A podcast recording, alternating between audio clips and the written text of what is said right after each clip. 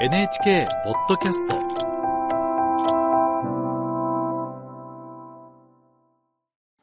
東南アジアタイの新政権は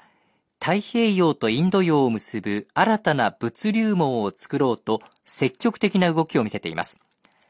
ランドブリッジと呼ばれる構想なんですが一体どんなものなのかアジア総局の加藤ニール記者に聞きます。加藤さんおはようございます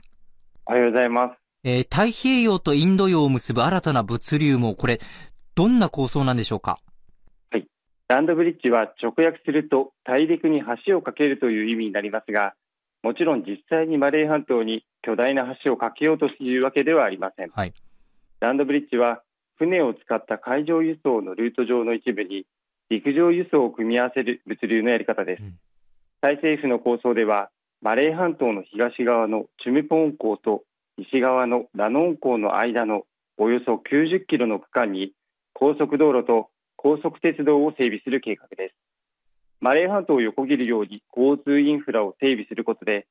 太平洋とインド洋を結ぶ輸送のルートの一部に陸上輸送も利用できるようになります。タイ政府はこの計画を去年10月に閣議承認しました。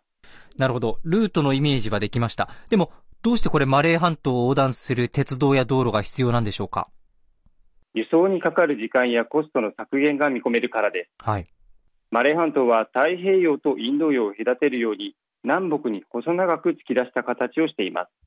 このため例えば日本からヨーロッパに船で向かう場合、マレー半島に沿って一旦南に大きく回り込んだ後、マラカ海峡を抜けていく必要があります。もしマレー半島を直線的に横断できれば、南に大回りする必要がなくなり、その分輸送の時間やコストが削減できるというわけです。うん計画の実現で所要時間は平均で4日間短縮され、輸送コストも5%節約できると試算されています。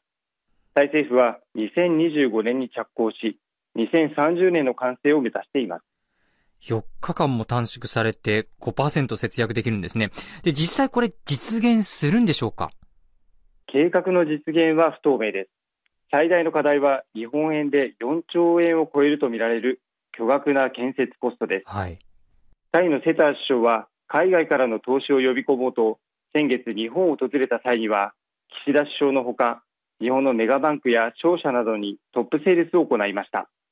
アメリカや中国でもセター首相は自ら説明会でプレゼンを行うほどの熱の入れようですただ企業関係者の間では建設費用を捻出できるか疑問視する声は聞かれます。そもそもランドブリッジ構想の原型はすでに17世紀から存在していて近年も1980年代以降繰り返し検討されてきましたがその度に浮かんでは消えてを繰り返してきました。タイ政府はインドや ASEAN 各国の経済成長で今後の物流の増加が見込めることから今回は経済効果が十分見込めるとしています。また計画が実現すれば船の往来が激しいマラッカ海峡の混雑の緩和にもつながるとしていますうん。まあ、このところサプライチェーンの重要性というのは大きくクローズアップされていますから、この計画行方注目ですね。はい。コロナ禍では世界的なコンテナ不足から海上物流は混乱に陥り、各国で記録的なインフレがもたらされました。最近でもガザ情勢に関連して、イエメンの反政府勢力の風刺派が航海を航行する船舶への攻撃を繰り返しています。海運大手は航海の迂回を余儀なくされていて、足元で運賃の高騰も起きています。米中の対立の深まりでサプライチェーンの重要性は今まで以上に高まっています。一方でタイのランドブリッジ構想は海外からの巨額な投資を呼び込めなければ実現が難しいだけに今後の動向に注目が集まります。はい。アジア総局加藤ニール記者でした。